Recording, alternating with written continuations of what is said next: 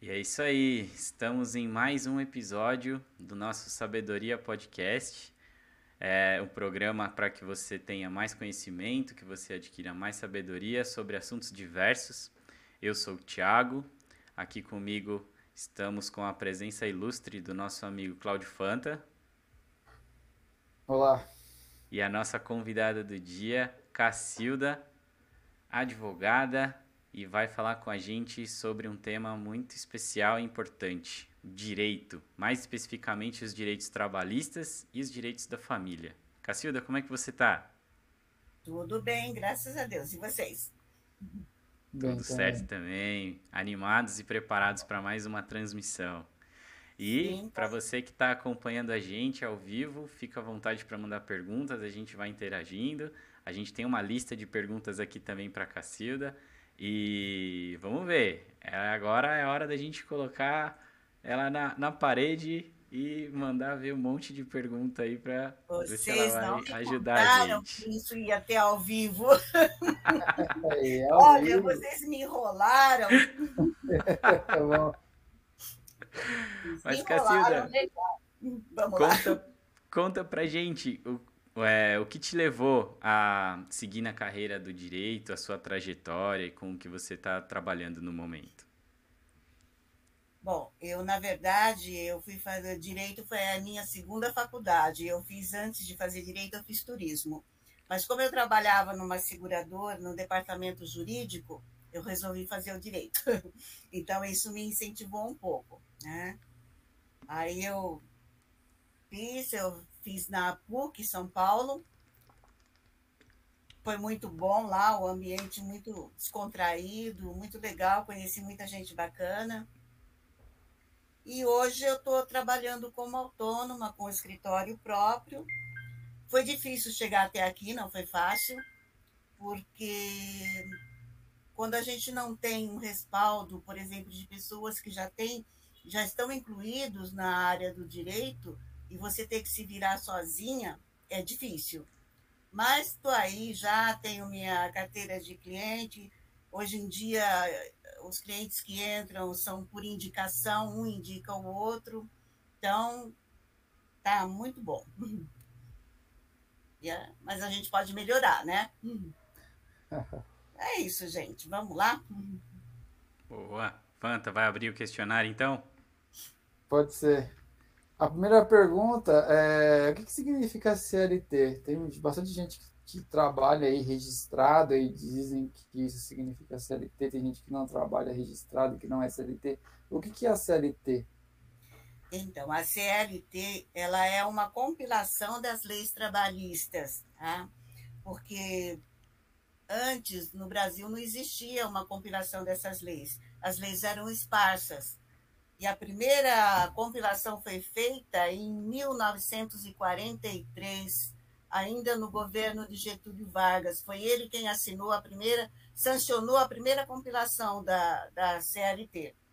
E um, um fato interessante que eu achei, encontrei aí verificando, ele assinou, é, sancionou essa, esse decreto, porque foi um decreto, dentro de um estádio de futebol, com uma multidão de pessoas comemorando essas novas leis, porque até então o trabalhador não tinha nenhum respaldo, não tinha nenhuma segurança para trabalhar. Quer dizer, o patrão fazia o que queria, né? Então aí foi feita essa compilação da legislação, ficou mais fácil para consultar e para os próprios trabalhadores buscarem seus direitos, né? No decorrer do tempo, tudo isso foi modificando, conforme a sociedade ia foi modificando, as leis também foram modificando e foram feitas alterações na CLT. Então, a CLT é isso, conjunto de normas que rege o direito do trabalho, né? tanto em função do trabalhador quanto do empregador. Existem os direitos do trabalhador e também a obrigação do empregador. A CLT basicamente é isso. Legal.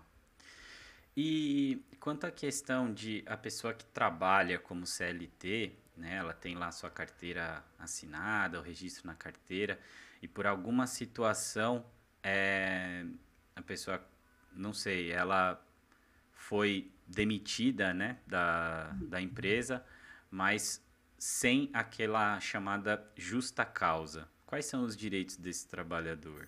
E aí é a, a dispensa sem justa causa, né, que costuma ser a mais comum, lógico, porque dificilmente, não é que é difícil, existe as dispensas por justa causa. Mas quando a pessoa, o, o empregado é dispensado sem justa causa, por uma razão não motivada, porque talvez o empregador quisesse diminuir o quadro, está com problema financeiro, então normalmente a desculpa é essa, né?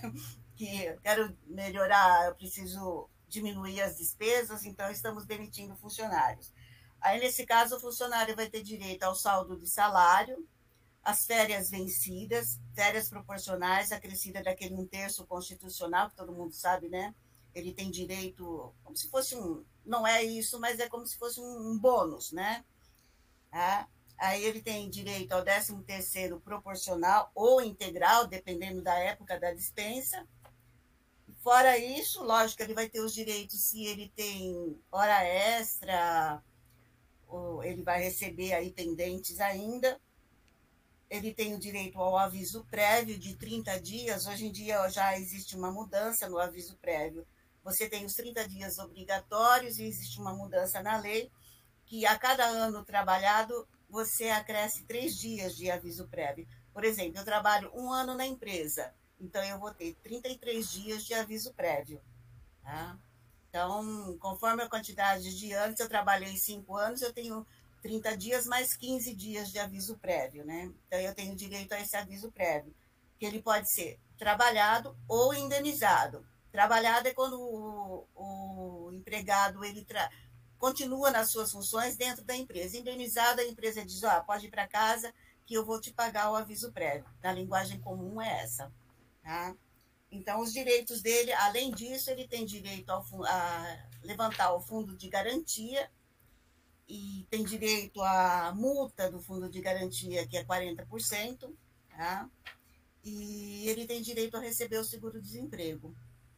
Então, todos os direitos dele são garantidos. Isso aqui se chamam as verbas rescisórias. Fora isso, normalmente, uma categoria profissional eles têm o sindicato e esse sindicato tem uma convenção coletiva.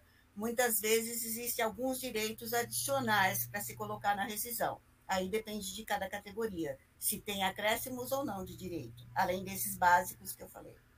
Certo. Okay? Sobre esses 40%, é 40% em cima do quê? Em cima do saldo do fundo de garantia. Hum, tá? Interessante. E aí eu, eu digo para se é um funcionário, por exemplo, mais antigo, que esteja na, na fase de aposentadoria ou que tenha se aposentado, por exemplo, ainda trabalhando, ele tem que tomar o cuidado, porque quando ele se aposenta, ele saca o fundo de garantia. Ele não precisa ter uma motivação, ele é, ele é liberado. E aí você continua trabalhando, vão sendo feitos mais depósitos, e muitos empregadores pagam só sobre aquele último saldo. Eles esquecem daquilo que foi levantado. Quando, na verdade, a multa de 40% tem que ser sobre todo esse período.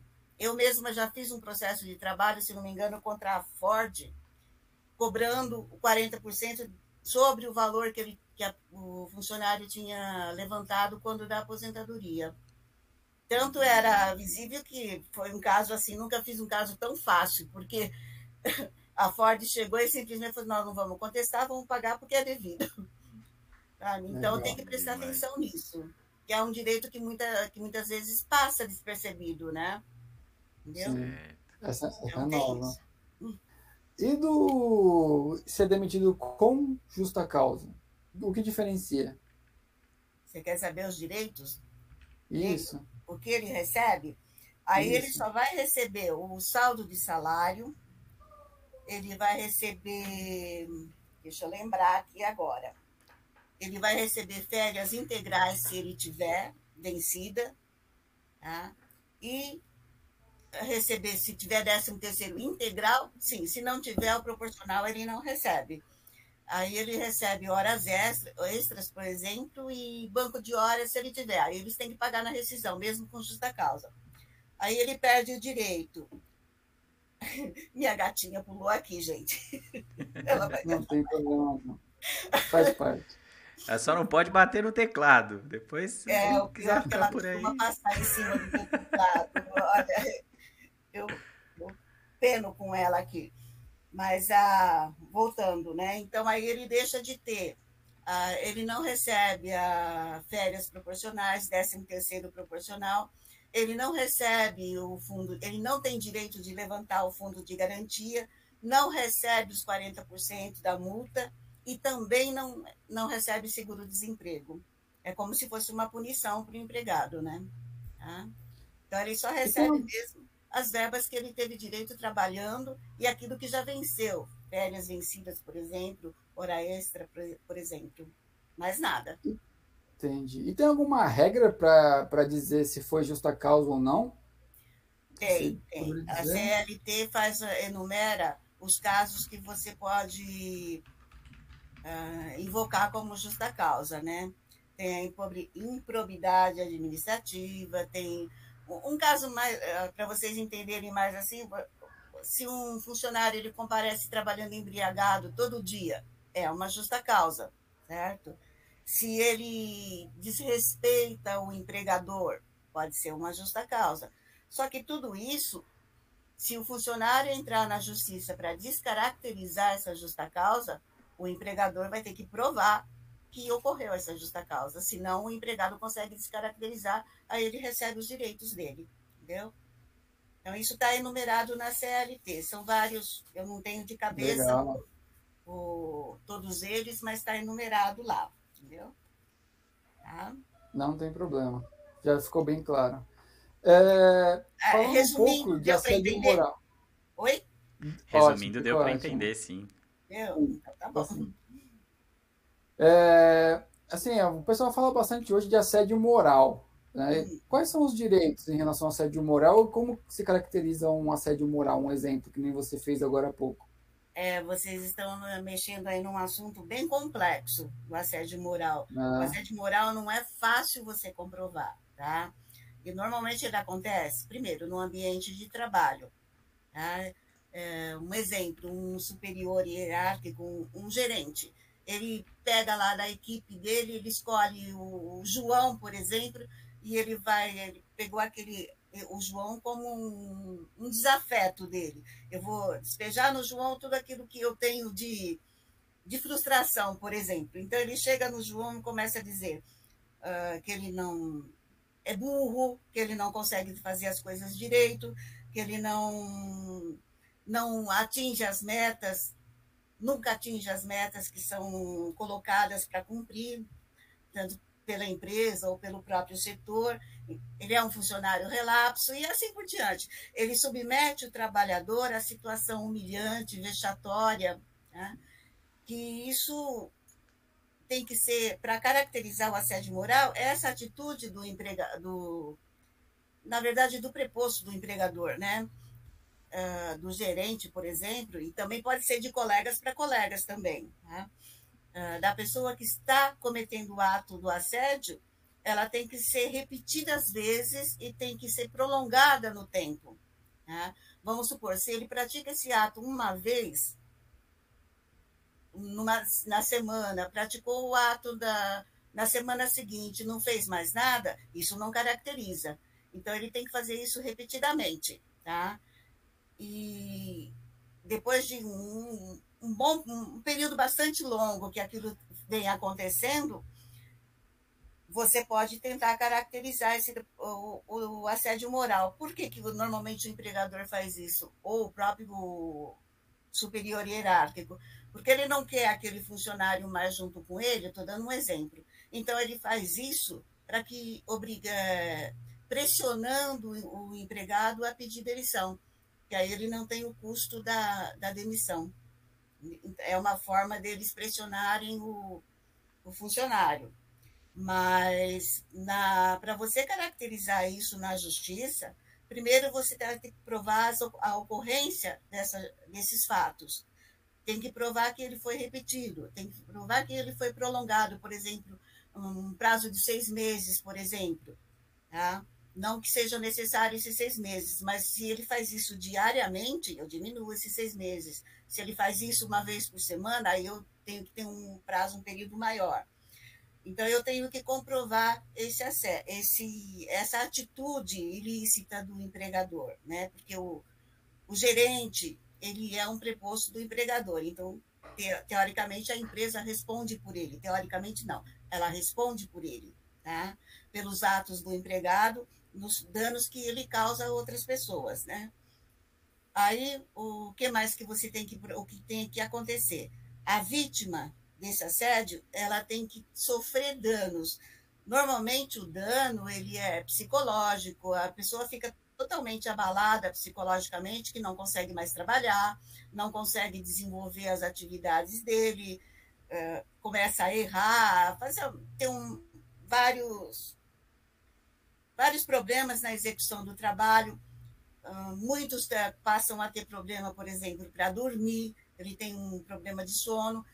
E aí o que, que acontece? Ele chega num estresse tão grande que ele desenvolve uma depressão, uma síndrome do pânico. Tá? Então, que, que para você provar, para ele ter direito a essa indenização, ele vai ter que provar o assédio e vai ter que provar que esse dano, que vamos supor, ele teve, desenvolveu depressão, que essa depressão foi em decorrência desse ato praticado pelo empregador. Tá? Senão, os juízes não concedem o dano moral. Você tem que ter o, o que se chama de nexo causal. Eu tenho o fato e tenho a consequência dele. A consequência é o dano causado ao empregado. De repente, pode até ser físico ou o dano à, honra da pessoa, né? Que justamente é o dano psicológico, que você não percebe, o empregador não percebe, muitas vezes o próprio empregado não percebe isso, o próprio trabalhador. Ele fica tão uh, angustiado para tentar desenvolver, para não perder o emprego, que às vezes ele nem percebe. Então, isso, essa, isso vai, por isso que vai, continua no decorrer do tempo, essa situação. Agora, tem muitos empregados que podem sofrer esse mesmo uh, comportamento do empregador e para ele não teve efeito nenhum. Então, aí realmente você não vai comprovar um assédio moral. Tá? E como se costuma provar isso? Testemunha, por exemplo, um e-mail, dá para provar com um e-mail? Se você tiver um e-mail, é importante que o, quando começa esse tipo de ataque do empregado, ele guardar esses e-mails, é, bilhetinhos que o superior faz para ele, ou quando forem colegas, que os colegas colocam para ele, é, deprimindo, sabe, a, a imagem dele, deturpando a imagem dele, a honra, tudo isso ele guarda. Tá?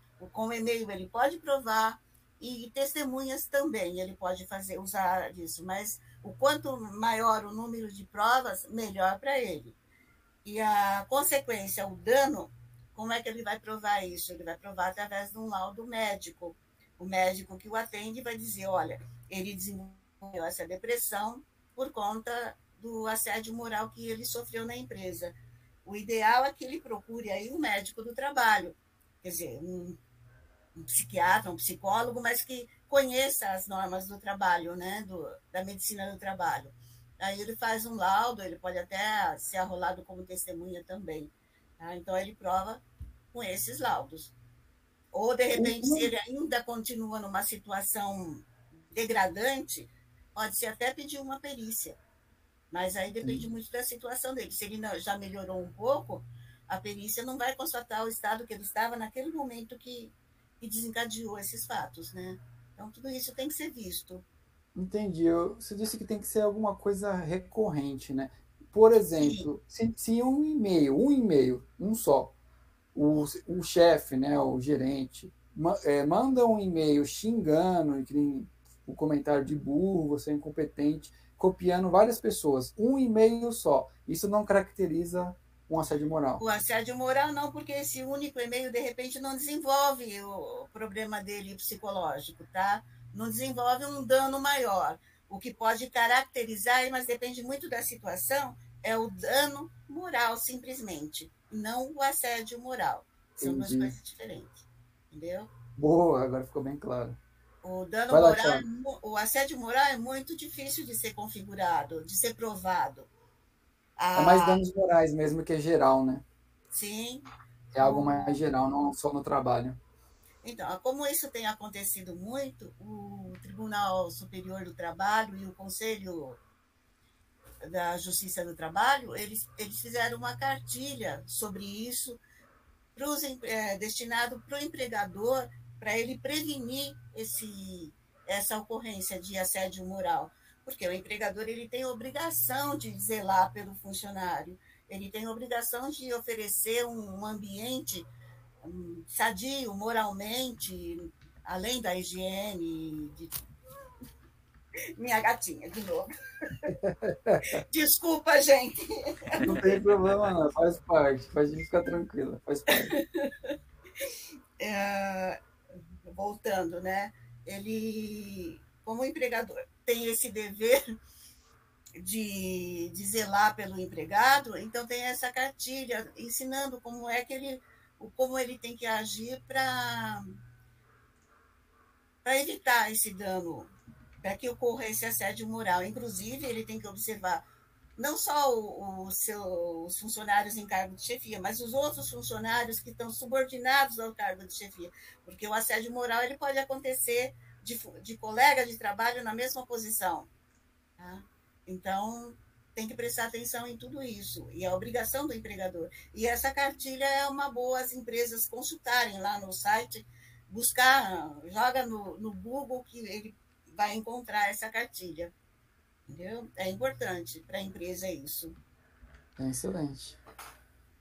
Pô, muito interessante. E a gente ouve bastante, principalmente para a gente da área de TI, a gente ouve assim: ah, não, essa empresa contrata CLT, essa empresa contrata PJ.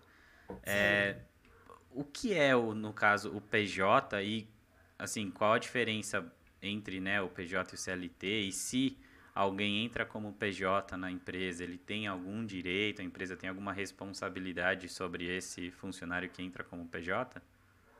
Aí depende muito da forma com que como é executado o trabalho, como é desenvolvido o trabalho. Tá? O funcionário que entra pela CLT, ele tem um contrato de trabalho, tem a sua carteira registrada e ele goza de todos os direitos da CLT, é, fundo de garantia, recolhimento previdenciário, né? se tiver algum problema, é, se a empresa tem benefícios, ele tem plano de saúde, aí vai muito do que ele combinou, mas o CLT normalmente tem todos tem esses benefícios garantidos. E o PJ, ele é, o próprio nome diz, uma pessoa jurídica. A pessoa abre uma empresa para poder prestar serviço para o empregador. Aí o que acontece? Por que, que as empresas contratam PJ? Normalmente para diminuir o custo da, das verbas com os funcionários, né? Porque quando você paga o funcionário, paga férias, décimo terceiro, não é só isso. Tem uma série de, de custos por trás disso tudo, né? Que onera muito a folha de pagamento. A gente ouve muito falar em desoneração de folha de pagamento, né? Então, eles preferem, muitas vezes, a empresa prefere contratar o PJ. Só que aí tem um problema o, se você contratar um, uma pessoa sob a forma de PJ, eles fazem um contrato com a empresa e o prestador de serviço é o responsável pela empresa, então você tem a empresa que contrata e o contratado. Tá? Se esse contratado começar a prestar serviço para esse empregador, vamos supor, ele tem horário para cumprir, ele tem subordinação, uh, ele tem que se submeter às ordens do empregador, quem define tudo isso é o empregador, ele não tem liberdade para isso.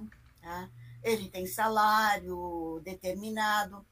Isso são características que comprovam um vínculo de trabalho. Tá? Se isso acontecer sempre, o que, ah, outra coisa, a exclusividade para o empregador. Tá? Ele contrata o PJ, mas o PJ não pode ter nenhum outro contrato com outra empresa. Então, ele tem exclusividade. É um dos requisitos também. O outro requisito é você, é, o serviço tem que ser executado por aquela pessoa, pelo PJ. A pessoa, normalmente, PJ é uma empresa individual. Então, é, tem que ser realizado exclusivamente por aquela pessoa. Eu não posso contratar alguém e pôr aquela pessoa para desenvolver as atividades que eu que está lá no contrato que eu vou oferecer o meu serviço para o empregador. Então, você tem a pessoalidade, tá? que é isso, você que tem que prestar esse serviço. Você tem a subordinação, é... que mais que eu falei? Já até esqueci. Aí você tem a subordinação, e você tem o salário, você tem que cumprir jornada de trabalho, o... tudo isso ele comprova um vínculo de emprego. Então, se o, se o, o empregado PJ conseguir comprovar tudo isso, ele consegue reverter essa forma de contratação para uma forma de CLT, aí o empregador é obrigado a pagar todos os direitos dele, fundo de garantia, contribuição, décimo terceiro, férias e tudo mais, inclusive hora extras. Tá? Isso acontece bastante. Então, é, é um contrato que o empregador tem que tomar muito cuidado quando ele elabora. Ele não pode ter exclusividade, e se se realmente ele exigir isso tudo, ele está correndo um risco. Aí depende muito do, da pessoa que foi contratada, né? Se vai ou não entrar com uma, com uma ação. Por que, que às vezes o empregado aceita uh, trabalhar na forma de pessoa jurídica? Normalmente o salário é maior do que o salário da CLT, né? Então isso a pessoa interessa para a pessoa. Quem é que não quer ter um salário maior? Concorda? Então, o que, que acontece? Eu, as pessoas me perguntam isso, eu falo, olha, se você vai fazer PJ, você tem que ter um salário que, primeiro, você ganhe mais do que você já ganhava como CLT. E que esse salário dê para você pagar os impostos e dê para você pagar a previdência, para você pagar o teu fundo de garantia. Você tem que fazer um depósito, se obrigar a fazer um depósito mensal como se fosse o fundo de garantia. Então, precisa ter muita disciplina tá? para a pessoa trabalhar, para valer a pena para a pessoa contratada como PJ. Ela precisa ser muito disciplinada nesse sentido, porque senão ela vai receber o dinheiro, o salário, ou a remuneração, né? porque aí no caso não é salário, é uma remuneração. Ela vai receber esses valores e vai fazer o quê? Vai gastar, vai falar, puxa, eu estou ganhando bem mais. Aí chega lá no futuro, ele fala, poxa, eu preciso me aposentar. E agora? Eu não contribuí durante 10 anos. Um exemplo, né? Estou dando um exemplo. Às vezes a pessoa não contribuiu durante 10 anos.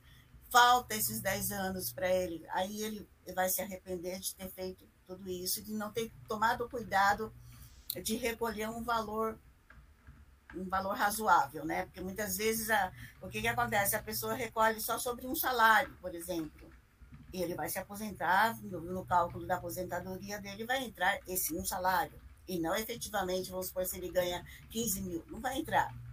Não entra, na verdade, nem entra os 15 mil, a, a Previdência tem um teto, né? Hoje está em, acho que em 6 mil e alguma coisa. Então, ela sempre limita esses 6 mil. Então, eu sempre digo, procure recolher o fundo de o INSS, mesmo pela PJ, sobre o teto do INSS, para você, quando você for se aposentar, você ter um valor razoável na aposentadoria. Que hoje em dia é difícil você conseguir o teto. Legal. Então, a, a PJ é isso. Nem sempre é, é bom para o empregado. É bom para o empregador. Mas para o empregado nem sempre é bom. E se ele tiver todas essas características, ele pode entrar com uma ação para caracterizar o vínculo de emprego com base na CLT. Certo. E Cacilda, você falou uma coisa sobre a questão de exclusividade. É, um CLT ele, contratado tem que ter exclusividade para a empresa? Quando você é contratado PJ ou CLT? No, no caso do CLT, teve mudanças na CLT agora, que você tem, tem várias modalidades de contratos de trabalho, que, vou ser sincera com você, eu ainda não memorizei tudo isso, mas você tem, se não me engano, o trabalho intermitente, que você fica, a empresa liga para você, você pode trabalhar, então aí você pode trabalhar para outra empresa, mas é um tipo de contrato de trabalho, não é o contrato integral, não. Você tem a jornada de trabalho de oito horas diariamente, você entendeu? É, contínuo na empresa. Você vai trabalhar uma vez ou outra. Tá. Então, aí realmente você até pode ser contratado por outra empresa. Entendi. E... Mas nessa forma de contrato. Oi. E sobre a questão de aposentadoria? como é a regra atual? Se eu for falar a regra atual para você, meu amigo, eu nem não tenho toda ela aqui na minha cabeça, mas ah, o básico com essa mudança que teve na, na reforma, você só se aposenta hoje com 65 anos, o homem, e tendo 20 anos no mínimo de contribuição. A mulher vai chegar um, acho que em 2023, se não me engano, ela tem que ter a idade de 62 anos, aí ela fica fixa, né? Então ela vai ter no, ter no mínimo 62 anos. Hoje ela tem que ter, 2019 ela tinha 60, 2020 60 e mais seis meses, 2021 61 que vai aumentando 60 anos mais seis meses, até chegar em 62 anos. Então, aumenta seis meses por ano na idade da mulher. Até chegar nos 62, aí ela para. Entendeu? Porque se chegar a 2020, se não me engano, o cálculo que eu estou fazendo aqui de cabeça é 2023. Chegou a 2023, você tem que ter 63 anos, é, 62 anos de idade no caso de mulher. E no caso da mulher, é no mínimo 15 anos de contribuição. Aí eles somam. Que, o cálculo é que, que ficou muito ruim para o trabalhador, porque você tem um percentual, se não me engano, vamos supor, você eles somam todos os salários de contribuição seu, de julho de 94 para cá. Aí dá, por exemplo, uma média salarial de 5 mil reais. Como é que eles vão fazer esse cálculo? Sobre esses 5 mil, eles vão calcular 60%, e se não me engano, eu não me lembro se é 1% ou 2% por cada ano que ultrapassar os 20 anos. Tá? Porque para você ter, normal você teria que ter 35 anos de contribuição homem e 30 mulher. Então, o que ultrapassar uh, 20 anos, do 20 aos 35, tem um acréscimo percentual por ano trabalhado, que eu não me lembro se é uh, 1% ou 2%.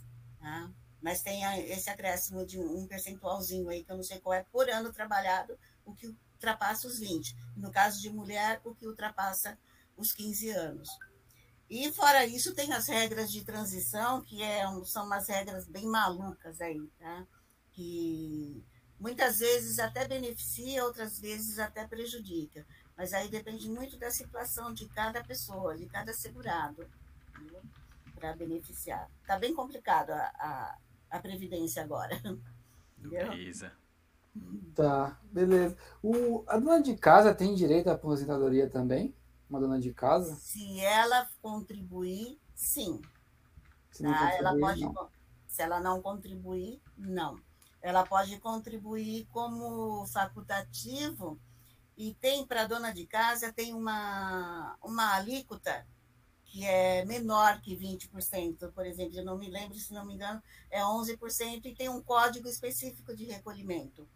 Aí ela tem que fazer o quê? Tem que fazer a inscrição dela no INSS, tudo isso ela faz pelo site do INSS.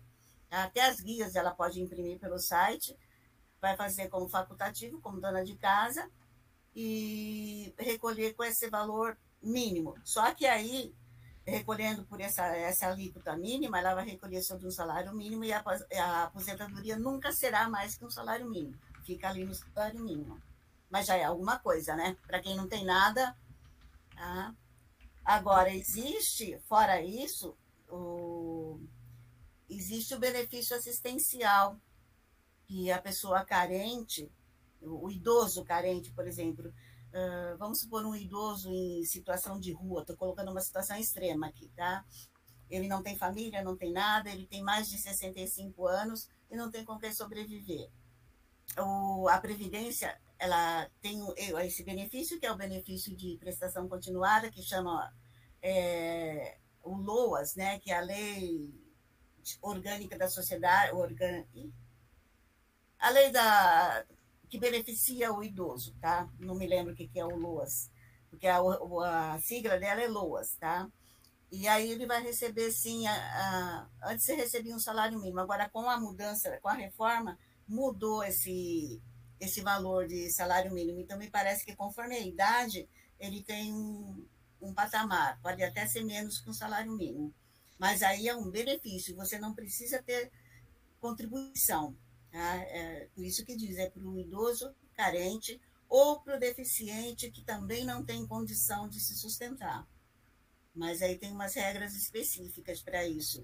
Existem regras de você tem que ter uma renda familiar mínima, é, tem várias regras para você conseguir isso daí, entendeu? Que é Está lá na, na, legislação e que eu não decoro tudo, gente. Eu não, legislação, eu não Ninguém decoro. Decora. É uma Ninguém coisa que decora. eu posso consultar, eu não ocupo a minha mente com, a, com legislação, não. Eu prefiro, eu prefiro ir lá e consultar, até porque muda toda hora, né? Acho que ninguém consegue decorar. Né? É muita coisa, não? Acho que é ninguém consegue coisa. decorar. Então, eu não, não boto legislação na cabeça, não. Desde o tempo de estudante, a gente a única coisa que a gente podia consultar era a legislação na prova. Então, eu falei, para que, que eu vou ficar guardando artigo para É, dizer que eu conheço a lei? Não, eu, só, eu tenho que saber que a lei existe, o, o, o que ela protege, a, qual é a proteção dela com relação à pessoa, e depois eu vou buscar na consulta, eu vou lá nos livros, no, nos códigos, né? Tem o Código Civil, tem o Código de Processo, então a gente busca lá. Então eu não decoro. Né? Tá, em relação ao, ao INSS de novo, né? Um, um aposentado que, que se aposentou e continua trabalhando. Sim, Quando ele continua trabalhando, sendo CLT, ele paga o INSS de novo. Quando ele se machuca, por exemplo, ele co- consegue cobrar é, esse INSS, entrar no INSS. Aconteceu isso num conhecido meu esses dias. Ele, aí ele pergunta: por que, que eu pago o INSS então, se eu não vou poder usar se eu se machucar? ele não vai poder usar, porque ele já recebe o benefício da aposentadoria, e o benefício da aposentadoria você não acumula com outro benefício. O único que você acumula é a pensão por morte, com auxílio doença, aposentadoria por invalidez, auxílio acidente, você não acumula. Então não tem, ele está pagando porque a lei exige que aquele que o aposentado que retorna uh, o trabalho na ativa, ele é obrigado a contribuir como um funcionário que, que nunca saiu da, da ativa.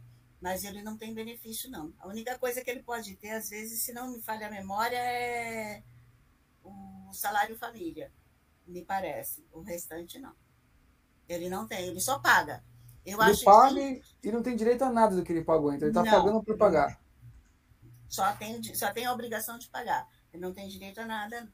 Porque o que, que o INSS fala? Como ele é um sistema contributivo, para ele pagar o benefício, ele se vale de todas as contribuições que entram. Então, ele está fazendo parte desse sistema e ajudando os outros a, a receber um benefício futuro. Então, é para isso, para ajudar os outros. Teve Entendi. uma época que, que isso daí, eles tinham, lá antigamente, quando você pagava, você conseguia restituir isso, mas isso foi, se não me engano, até 90 e, 95, alguma coisa assim, que eles chamavam de pecúlio. A contribuição que você fazia era como se fosse um pecúlio, como uma poupança que você estivesse fazendo. Então, você poder, podia, depois que você se desligasse da empresa definitivamente, você podia receber esse valor, o que eu considero mais justo. Aí depois modificou, aí você não tem mais o direito à restitu- restituição desses valores. Entendeu? Então, É, eu posso pagar o INSS mesmo não sendo CLT? Eu quero pagar, não importa, eu posso ser um trabalhador autônomo que, sei lá, um, aquele, aquelas pessoas da barraquinha que não tem registro nenhum, né? Camelô. Ele que pode pagar o INSS mesmo, mesmo não sendo CLT e nem PJ? Pode, ele pode pagar como, como contribuinte facultativo. Ele tem uma inscrição de autônomo, por exemplo, eu, como advogada, eu não, não estou empregada, não tenho um empregador. Então, eu tenho uma profissão autônoma, eu tenho uma inscrição de autônomo e tem o código para eu ah, contribuir como autônomo. O contribuinte facultativo e meu código de recolhimento é o autônomo. Mas, normalmente, esse pessoal dessas barraquinhas, por exemplo, aproveitando que você deu exemplo, para eles legalizarem, o que, que o governo criou? Eles criaram o MEI, que é o microempreendedor individual. Então, ele paga um imposto baixíssimo, irrisório, tá? Paga, eu não me lembro se, vamos supor que em torno de 50 a 60 reais, eu não sei quanto está esse ano, mas é, não é muito mais que isso, não. E nesse, nesse valor que ele paga a título de contribuição dessa empresa que ele abriu como microempreendedor, está incluído também o direito dele ter um benefício. Mas aí o que, que acontece? Ele só vai ter direito da Agora eu nem sei, porque antes da reforma ele só tinha direito à aposentadoria por idade. Na verdade, agora a aposentadoria por idade não é que ela desapareceu, acabou ficando uma coisa só. Então ele só pode ter a aposentadoria, vamos colocar entre aspas aqui, por idade, pode ter um auxílio doença, e esse valor nunca pode ser, não é maior que o salário mínimo, porque a contribuição dele é sempre uh, vinculado ao salário mínimo. E a taxa que ele contribui é muito baixa. Entendeu? Então, ele não tem mais. Aí, se ele deixa de ser um MEI, ele começa a trabalhar numa empresa, por exemplo, ele quer aproveitar esse período dele como MEI. O que ele tem que fazer? Ele tem que complementar esses recolhimentos dele, que foi aquela taxa, eu não me lembro qual é, vamos supor que seja 5%, não é isso, não, que eu não me lembro quanto é, mas que fosse 5%, eu te, ele tem que pagar, recolher mais 15% para chegar nos 20%, que é uh, o, o que seria o normal da Previdência, tá? que você recolhe como autônomo. Então, ele tem que complementar. Senão, o que, que acontece? O benefício dele será um salário mínimo. Aí, ele complementando, vamos supor, ele ficou quatro anos trabalhando na barraquinha como MEI. Ele complementa esse valor desses quatro anos, aí ele pode ter uma aposentadoria melhor. Mas se ele não complementar, não, não vai ter. Tá? Agora, vamos supor, é, tem acontecido alguns casos que vieram me. É, até aprendi isso há pouco tempo. Um funcionário público, uh, você deixa de ser. Você era um funcionário público com regime próprio do servidor público, não era CLT, porque hoje a maioria dos servidores são CLT, né? Então, você ainda era o concursado, é, naquele regime próprio do funcionalismo.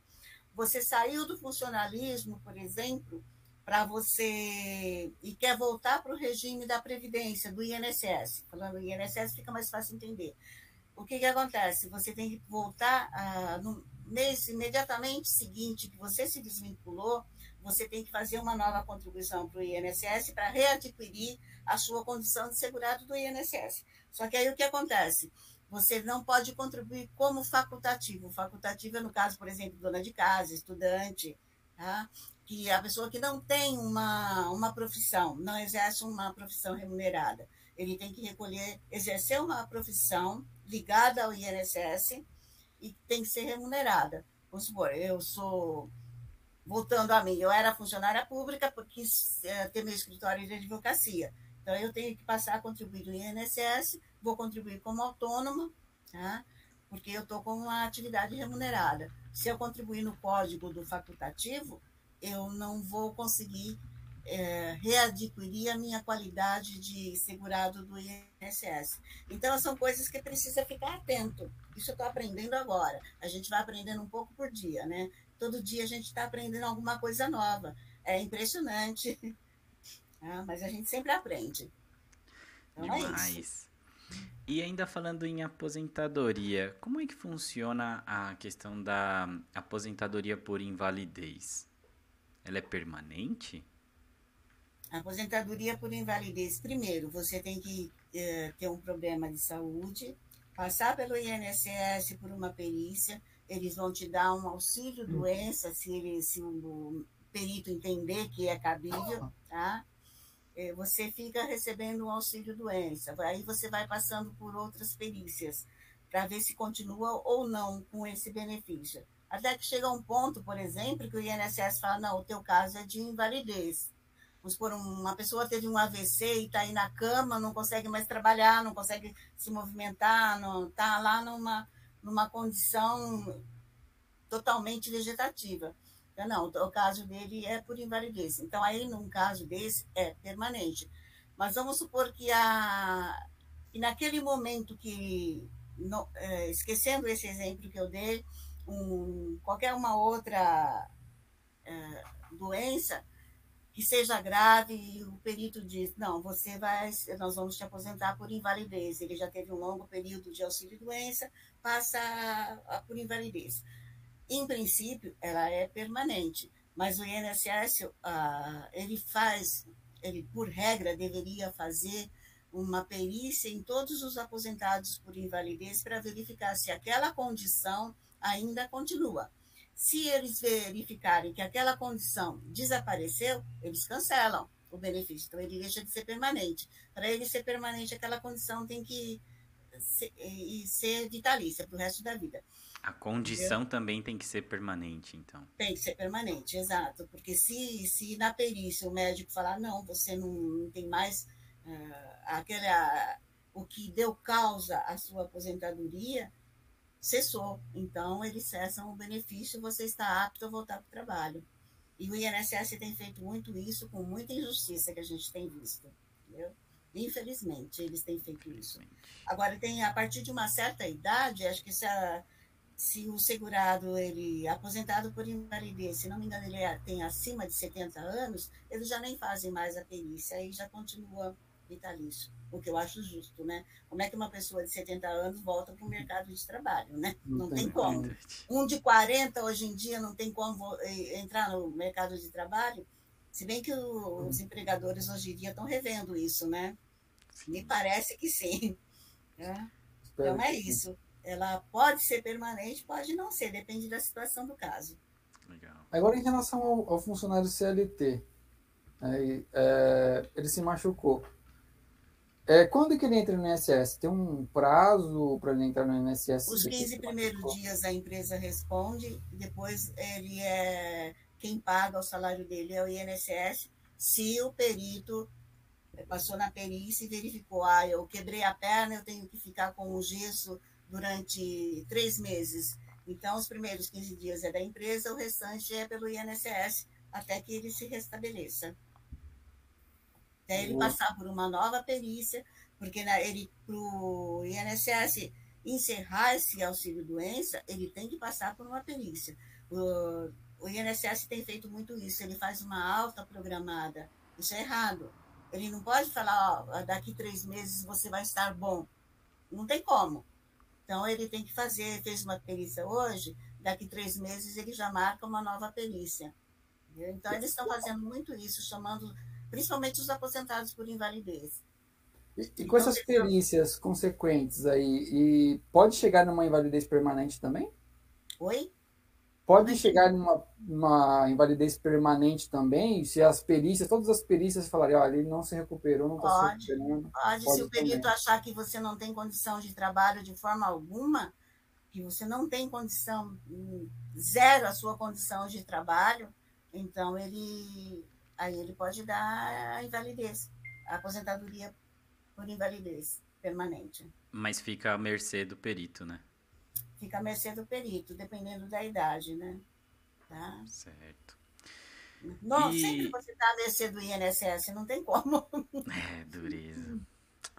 E assim, a gente está vivendo esses tempos é, de pandemia e, infelizmente, né, muitas famílias estão perdendo entes queridos e existem aí algumas situações que talvez possam ajudá-los, né, essas famílias a ter uma, uma renda para se manterem. É, o que você tem a dizer né, sobre a questão do inventário e da pensão por morte? É, por exemplo, a gente infelizmente está tendo um número grande de mortes, né? Quando ocorre a morte, o que, que acontece? Se, se o falecido deixou bens, esses bens têm que ser transmitidos para os herdeiros. Tá? E para fazer essa transmissão, você tem que fazer o inventário. O inventário é um instrumento que você passa os bens para os herdeiros. Tá? Não para no inventário. Né? Tá? Depois tem outros procedimentos que você tem que fazer. Para fazer o inventário, as pessoas têm muita dúvida, porque você tem um prazo para pedir essa abertura, que no Código de Processo Civil ele é um prazo de 60 dias, junto com a lei estadual de recolhimento do imposto. Tá? Por quê? Quando você faz a transmissão de um bem de herança, vamos supor, uh, eu tenho meus pais, meu pai faleceu, ele tinha alguns bens imóveis, uh, minha mãe ainda é viva, então metade dos bens do casal era metade do, do meu pai e metade da minha mãe. Ele faleceu, essa metade vai passar para os filhos. Tá? Quando é feita essa transmissão, você faz através do inventário e você tem que recolher um, um, imposto. Normalmente as pessoas fazem confusão. Ah, mas eu já paguei o IPTU. Não é o IPTU. Tá? As pessoas não entendem isso. Falam, mas que imposto é esse? é o imposto que se chama causa-mortes. Você vai ouvir muito falar o ITCMD, Imposto de Transmissão Causa-Mortes e Doação. Aqui no nosso caso é, é em função da morte. E esse imposto ele é calculado com a alíquota de 4% sobre o valor que está sendo transmitido. Vamos supor, um bem custa 400 mil, a metade é 200, eu vou ter que recolher sobre aquele imóvel 8 mil reais de imposto. Tá? Se eu não recolher isso, eu não finalizo o inventário. E não finalizando o inventário, o que, que acontece? Eu não transmito a, o, o direito para o herdeiro, ele tem o direito da herança, tá? Isso é com a morte ele já tem esse direito, mas a, a parte documental fica irregular, tá? Porque depois que eu encerro o inventário também, cada imóvel que foi transmitido, eu tenho que averbar no registro de imóveis esse, esse, essa transmissão, esses imóveis. É a mesma coisa, quando eu compro uma casa, por exemplo, a gente não vai, não leva esse imóvel você faz no tabelião a escritura e depois a escritura não tem que ser registrada? É a mesma coisa. Você faz é, o inventário, aí você tem que registrar no registro de imóveis aquela metade que passou para os herdeiros. E o interessante é que esse inventário hoje em dia você pode fazer através de escritura pública em cartório. O pessoal, normalmente a gente vê os tabeliões lá, os escreventes que estão lá. As pessoas vêm aqui querem fazer inventário, mas a pessoa não pode fazer inventário sozinho, tem que ter a presença de um advogado, porque o advogado, na, quando ele faz o inventário, ele assina o inventário uh, extrajudicial, tá? que é esse por escritura pública, ele é responsável pelo recolhimento do imposto, pela, por estar correto, por estar feito corretamente. A Fazenda Estadual, ela não confere esses impostos. O advogado é responsável juntamente com o tabelião. Então, a, a, é, tem, o advogado tem uma responsabilidade bem grande. Tá? Mas a vantagem de se fazer extrajudicial é que você faz muito mais rápido, mas além do imposto, você tem a, despesa da escritura, que é, que é o que você paga para o cartório. Tá? E essas despesas, eles têm uma tabela que vai de tanto a tanto, vamos supor, se eu tenho os imóveis de 50 mil até 100 mil, por exemplo, é um X a escritura. E assim vão fazendo uma tabela progressiva. Então, você tem essas despesas do cartório também. Fora isso, depois de encerrado, tem a despesa do registro de imóveis, que também é numa tabela progressiva, tá? não é barato. Então, não fica barato um, um inventário. Normalmente, eu, as pessoas perguntam, falam, quanto vai ficar? Eu falo, olha, pega seus imóveis, pega, quando às vezes é só a metade que está sendo transmitida, a gente calcula bem, joga mais ou menos uns aí eu exagero um pouquinho, 15% é o que você, desse valor é o que mais ou menos você vai gastar, porque tem os honorários do advogado, tá? tem esses impostos, tem as taxas que você vai ter que pedir certidões, tá? tem várias despesinhas envolvidas em tudo isso. E um detalhe, o inventário extrajudicial, eu não posso fazer extrajudicial se o, se o falecido deixou herdeiro menor de idade ou algum herdeiro incapaz. Aí eu tenho que fazer judicial. Por quê? Porque ah, quando você tem menor ou tem incapaz, o Ministério Público ele participa do inventário, fiscalizando o que está sendo feito para se está sendo protegido o menor e o incapaz. Então tem a participação do Ministério Público. Então existe ainda essa essa questão. Né? Você não pode. Boa. Pô, legal, ficou, então, bem claro. O pessoal tem, faz muita confusão com o inventário. Aí quando você chega e fala, ó, você vai gastar tanto. Mas como? Tudo isso. Infelizmente, tudo isso. É. Não, não tem como escapar. Fala, mas o imposto, eu tenho que pagar isso de uma vez? Não, a Fazenda do Estado, ele até permite você parcelar. Eu não me lembro se em 12 parcelas e tem um valor mínimo da parcela. Mas você consegue parcelar em 12 vezes. Só que você só vai concluir o inventário depois que terminou de pagar o imposto. Senão você não conclui antes disso. E judicialmente, quando você faz judicial, você tem que submeter, ou você tem que fazer um processo de recolhimento junto da Secretaria da Fazenda, o que no extrajudicial o advogado e o tabelião é responsável, judicialmente você tem que fazer isso, levar para a Secretaria da Fazenda, a Procuradoria da Fazenda, ela faz a conferência, verifica se está certo, quer dizer, você tem muito mais trabalho em relação a isso. E aí ele, a Fazenda se manifesta. Está uh, correto, homologo, pode homologar a partilha, os impostos estão recolhidos corretamente. Se eles disserem que não está, você tem que complementar. Tem que atender ou discutir por que, eles estão dizendo que, que não está correto. E Perfeito. Um, é, e um, um detalhe importante no inventário, que você não pega o valor venal do, do imóvel, porque todo mundo vai, ah, a prefeitura tem uma, quando a gente recebe o imposto, tem lá o valor venal do imóvel, né? Ah, então a gente faz sobre isso. Aqui em São Paulo, não, não é sobre esse valor.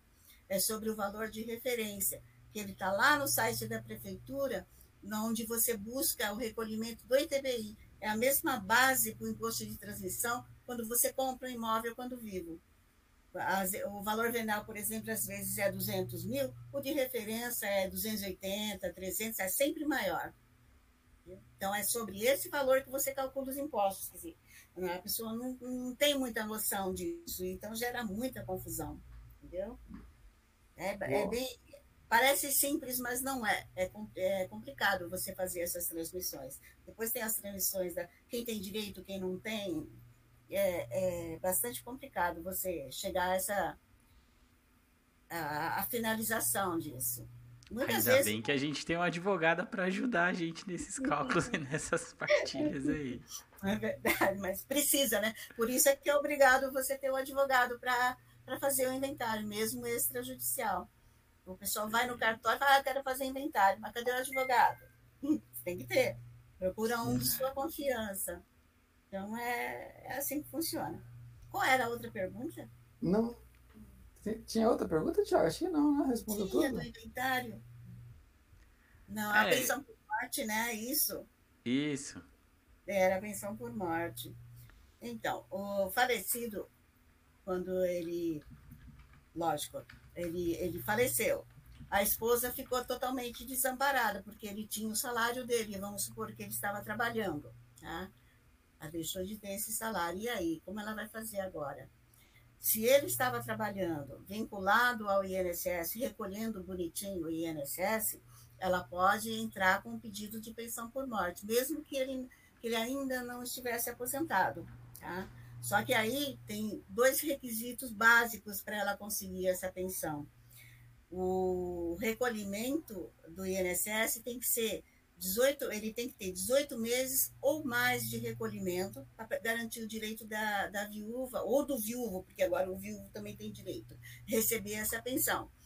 E fora isso, o casamento ou união estável tem que ter mais de dois anos de duração. Se tiver menos de dois anos de duração o casamento, por exemplo, ela, a viúva recebe só durante quatro meses. E se também for, tiver menos que uh, 18 contribuições, ela só vai receber por quatro meses. E se cumprir esses dois requisitos, dependendo da idade da viúva ou do viúvo, o valor que ela, o, o tempo que ela vai receber essa pensão por morte, ele é determinado. Você, vamos supor, com 21 anos, a viúva tem, por exemplo, 35 anos só ela vai receber, eu não me lembro se são 15 anos só, durante 15 anos. Passou, terminou os 15 anos, cessa essa pensão dela. Porque o que ele entende? Com 31 anos ela pode trabalhar, ela pode se reintegrar no mercado de trabalho. Então ela só vai receber a pensão por esse período. Isso com relação à viúva, né? E a partir da idade, se não me engano, de 44 anos, aí ela passa a ser vitalícia. Se a viúva tem 44 anos ou mais, ou viúvo, então ela é vitalícia, aí não, não tem esse tempo de, de recebimento, ela não cessa. Né? E quando tem menores, também, os menores eles recebem até completar 21 anos. Completou 21 anos, cessa a parte deles da pensão. E no caso de um incapaz também, vamos supor, eu tenho, muitos casais têm filhos incapazes, por exemplo, têm incapacidade é, grave, tem que ser grave essa incapacidade. Aí ele recebe de forma vitalícia. Não entra nessa escala de pela idade, eu recebo, conforme a idade, eu recebo X anos. Não. E aí é onde a, a, viúva ou o viúvo tem que ficar atento também, na minha opinião, tá? Eu sempre aconselho isso. Preste atenção no que você vai fazer com esse dinheiro, porque você não está trabalhando e você não está recolhendo o seu INSS. Pegue uma parte dessa pensão, recolha o INSS, faça uma previdência para você, para que lá no futuro, quando você parar, quando for cessar dessa pensão, você não vai estar uh, fala, descoberta, desprotegida, você não vai ter um, um, um respaldo financeiro para você continuar a, tua vida, porque antes dos 44 anos, eu não me lembro a faixa, mas vamos supor até 41, 2 anos, por exemplo, você recebe 20 anos. Vamos supor que a viúva tenha 40 anos, ela vai receber por 20 anos. Quando cessar, ela tem 60 e ela não fez nada, concorda? Ela foi gastando esse dinheiro e não se precaveu. Como é que ela faz? 60 anos ela volta para o mercado de trabalho? Não volta. Não volta mesmo, porque ah, normalmente não, ninguém quer admitir uma pessoa com essa idade. Então, eu sempre aconselho isso. Preste atenção. É igual o PJ, a pessoa PJ. Faça a sua previdência, vai recolhendo para que você não fique desprotegido ou descoberto de uma seguridade lá no futuro, quando você não tiver mais condições de trabalhar. E as pessoas falam, ah, mas aí se eu vou ter só um salário mínimo, um salário mínimo para quem não tem nada, é bastante. É melhor do que não ter nada, né? Então, eu sempre falo isso. Tenha uma precaução com o futuro, né? Isso aí. E o que eu ia falar mais da pensão por morte? Ah, outra coisa que eu costumo aconselhar a pessoa, procure dar entrada no pedido de pensão o mais rápido possível, porque senão tem uns prazos que você tem que cumprir. Se você demorar, se não me engano, agora são 90 dias para você pedir. Se você entrar com um prazo de 90 dias, você recebe a partir do óbito. Passou esses 90 dias, você vai receber só a partir do requerimento. Então, eu sempre falo, ó, não deixe passar os 30 dias, tá? Corre com a documentação já da entrada, porque quanto antes você entrar, antes você recebe. Tá? Não deixe passar muito tempo. Vá atrás da documentação. Porque a pensão quando a pessoa é casada e preenche esses requisitos, a documentação não é tão complicada. Agora, na união estável, também tem direito, só que você vai ter que comprovar essa união estável há mais de dois anos. Aí você vai ter que fazer provas. Você tem que juntar provas para isso. Uh, normalmente, a pessoa com união estável, até entrei com um pedido de pensão recente, e a pessoa, eles viviam em união estável, a gente acompanha, acompanhava esse casal há, há algum tempo. Ela falou assim, ah, nós estamos querendo casar, e eles já estavam em união estável há mais de 15 anos. Bom, vá no cartório e peça a conversão da união estável em casamento, porque aí você já tem uma prova de que você vivia em união estável. Nós, o marido dela faleceu, nós entramos com a pensão por morte. O INSS está pedindo o quê? tudo bem, vocês, é, nós pegamos a certidão do cartório de casamento, eles fazem uma, o que eles leem para os noivos lá é dizendo que eles estão fazendo a conversão da união estável em casamento. Isso aí você pede uma certidão do cartório, foi o que eu fiz, e, mas o INSS está pedindo provas mais antigas de que essa união estável tinha mais de dois anos, porque mesmo nessa certidão não diz há quanto tempo é a união estável. Então, eu tenho que provar que ela tinha mais de dois anos para ela poder ter o direito a essa pensão. Ah, então, às vezes a pessoa fala, puxa, mas é, é simples, vou lá e faço. Não, depende, cada caso é um caso e você tem que fazer provas.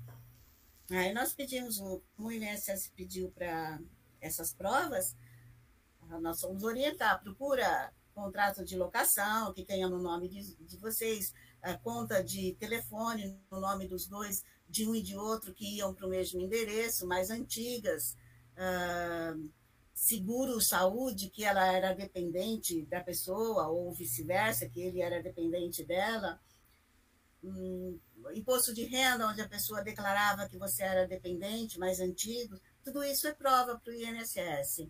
Uma procuração que o teu companheiro passou para você, uh, movimentar a conta bancária dele, é prova. Entendeu? Tudo isso é prova. Quando tem filhos, a certidão de nascimento dos filhos, lógico que vai provar. Tá? Então, tem muitas coisas. Aí, judicialmente, você até pode usar a testemunha, mas você não consegue usar só a testemunha, você tem que ter um que os juízes chamam de início de prova material, tá? Você tem que ter um documento que comprove que pelo menos essa união realmente existia. Eu não tinha só o filho da pessoa, entendeu?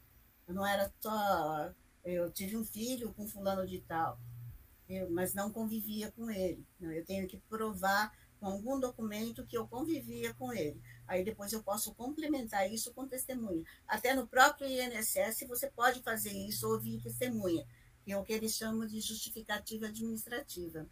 Tá? Dá para ouvir testemunhas no próprio INSS. Então tem muita coisa, é muito, muito detalhezinho, e não dá, se eu for ficar falando aqui, a gente vai à noite, dia, semana, não, Não, mas as informações que você passou já são excelentes para todo mundo aí que estiver ouvindo, tanto ao vivo quanto sob demanda. Fica aí várias dicas importantíssimas e, e obviamente fica aí também né, o, o contato da, da Cacilda para pedir qualquer ajuda, qualquer apoio e um trabalho de uma advogada super competente aí que vai resolver vários problemas. É isso, é isso tá aí. Ótimo, eu agradeço. As perguntas se esgotaram, Cacilda. A gente queria deixar um espaço aqui para você falar um pouco do seu, do seu trabalho, dos seus projetos, da sua empresa, telefone de contato, tudo que você quiser deixar aí, pode falar. Fique à vontade. Olha, eu posso até deixar um telefone, mas a OAB, ela pega muito no pé dos advogados com fazer propaganda. Então, como, é, tá isso é uma coisa ao vivo, se eu colocar o meu telefone de contato, o que, que vai acontecer? Eu vou estar captando o cliente, eu posso até sofrer, se isso chega na UAB, alguém denunciar, eu posso sofrer uma penalidade na UAB. Então, eu prefiro não deixar. Agora, se vocês indicarem para alguém é, por indicação, aí tudo bem, entendeu? Tá. Vocês têm o canal de vocês, de repente uma pessoa entra em contato, aí é diferente. Tá? Eu não estou fazendo, ah, me servindo desse momento, desse bate-papo com vocês, para fazer propaganda do meu trabalho. A OAB é muito criteriosa nesse sentido. O que eu critico a OAB, porque ela poda o advogado em todos os sentidos. Ele não pode fazer propaganda, não pode fazer mala direta, não pode fazer um monte de coisa. Entendeu? Então, o advogado fica ali restrito a muita coisa. Né? Ele, ele restringe, a OAB restringe muito o advogado nesse sentido. É uma crítica que eu faço para a OAB. Tá bom. Nem nome de empresa, nada também não pode, né? O nome, do, o nome do escritório, o nome da empresa. O escritório é, é, é, o meu nome, é Cacilda Vila Brevileri, que é o tá. meu nome completo, né? Tá? Eu nem, como eu sou autônoma, eu uso só o meu nome, uso o meu e-mail, é o brevileri, arroba, é o, o e-mail que eu, tô, eu tenho utilizado ultimamente, é o da UAB, é, brevileri, arroba, adv.oabsp.com www.org.br, tudo minúsculo. Então, é o e-mail da própria OAB que eu tenho usado. Entendeu? Isso eu posso até dar. Não... não, já, já, já ajudou a te, a, te, a te achar se precisar, né, Tiago? Pode falar aí, Fábio, da música aí. Cacilda, como de costume, todos os nossos convidados fazem uma indicação de uma música que a gente coloca numa playlist do Spotify. E com você não pode ser diferente. Diz aí pra gente uma música que você gosta, que você queira indicar, qualquer estilo. A gente procura e coloca ela lá no Spotify na lista dos convidados do Sabedoria Podcast. Peraí. Tem uma música do. Meu Deus, esqueci o nome do, do coisa. Eu vou mudar então de, de cantor, que eu gosto muito. e se não me engano é Tocando em Frente. Eu não, não, me lembro o nome da música, mas vamos lá, vamos mudar para um que eu sei, uma música que eu gosto bastante. Mas se quiser é... manter essa, a gente dá um jeito. A gente vai lá, encontra e coloca na é, lista. Acho que, é, é, acho que é Tocando em Frente, do Almir Sater. Boa. Do Almir Sater. É, se não me engano, é Tocando em Frente. É isso aí. Entendeu? É, eu adoro essa música, acho ela muito bonita. Uma música que eu gosto bastante antiga, né? Eu sou antiga já. é do Chico Buarque, Construção. Eu gosto muito dessa música, eu acho ela muito inteligente. E essa Boa. do Almir Sater, eu sou apaixonada por essa música. Ela tem assim um conteúdo fora de série. Essa, é isso aí. eu gosto bastante. Coloca as duas. Pode tá deixar. Vamos, vamos, vamos abrir essa exceção e vamos colocar as duas, que são duas excelentes músicas. Tá bom. Cacildo, eu acho, eu acho que era isso. É, acho que tirou bastante dúvidas aí, ensinou bastante o pessoal que está assistindo e que vai assistir aí no futuro, porque vai ficar gravado e a gente vai fazer os cortes. Queria agradecer a você aí pela presença e pela disponibilidade. Tá? É, quer falar alguma coisa, Thiago? Não, é exatamente isso. Seguir na, na gostosa sensação de ter mais um programa completo com essa participação excepcional aí da, da Cacilda, que veio com informações muito boas. Muito obrigado pela, pelo seu sim e por estar tá participando da gente nesse projeto. Eu que agradeço a vocês dois pela oportunidade, porque é, é uma forma também da gente auxiliar as pessoas a ter um, um pouquinho mais de informação. Porque as pessoas pecam muito pela falta de informação, né? Cometem muitos erros. Então, a gente tendo uma noçãozinha básica, ou sabendo onde buscar essas informações, a pessoa deixa de cometer erros e fazer o que não deve ser feito, né? Isso é, é bastante importante. Eu Beleza. agradeço você, foi muito bom. Espero muito que bem. tenha sido útil para o pessoal que vai ouvir, que vai assistir. Com certeza. Boa. A gente vai encerrando a transmissão por aqui, mas fica na conversa, Cacilda, que a gente vai fazer aí o bate-papo por trás dos bastidores. Muito obrigado a vocês aí que nos acompanharam ao vivo. Muito obrigado a você que vem nos acompanhando também sob demanda. E até o próximo programa. Tchau. Até a próxima. Tchau. Tchau.